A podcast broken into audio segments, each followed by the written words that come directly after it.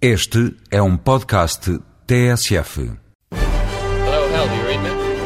Hello, Hell, do you read me? You read me, Hell? O filme de Stanley Kubrick 2001 Odisseia no Espaço estreou faz no próximo mês de março 40 anos e continua a ser uma verdadeira obra-prima do cinema. Open the door, Hell. Nos primeiros visionamentos teve uma recepção morna por parte do público e da crítica, mas foi por pouco tempo. Mal o filme começou a ser visto por artistas, intelectuais e gente da ciência, passou a ser analisado com outros olhos e em pouco tempo converteu-se num fenómeno cultural. Mesmo hoje, 40 anos depois, é uma obra espantosa pela forma como trata o tema da ficção científica. 2001 Oceano no Espaço mudou o conceito deste género de filmes.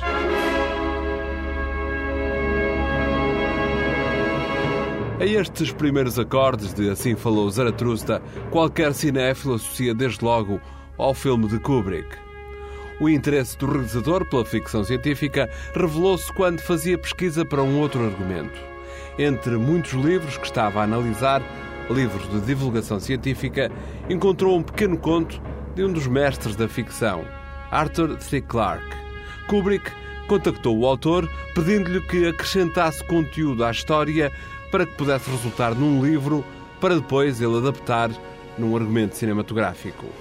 Este processo demorou um ano.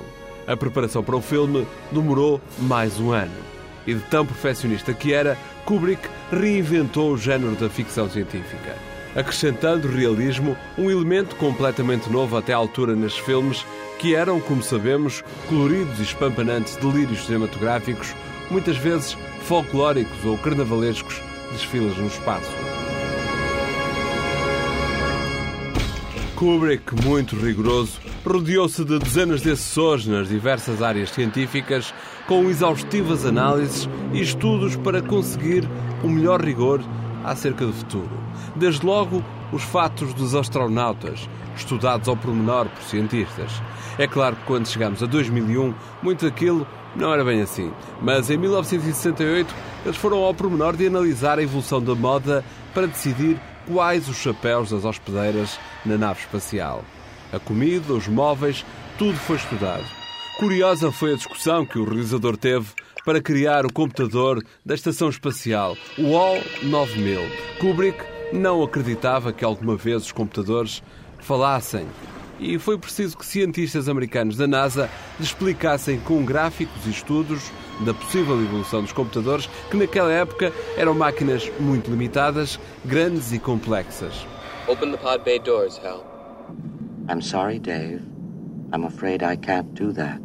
Ele não acreditava, mas lá se deu em dar voz ao Al. É já da história do cinema este diálogo. I know that you and Frank were planning to disconnect me. 2001 Odisseia no Espaço demorou 4 anos a concluir. Um projeto com um custo muito elevado para a época, 10 milhões de dólares. Mas até hoje, a rentabilidade em resultado líquido na bilheteira já ultrapassa os 200 milhões. Hal, I won't argue with you anymore. Open the doors. Dave, this conversation can serve no purpose anymore. Goodbye.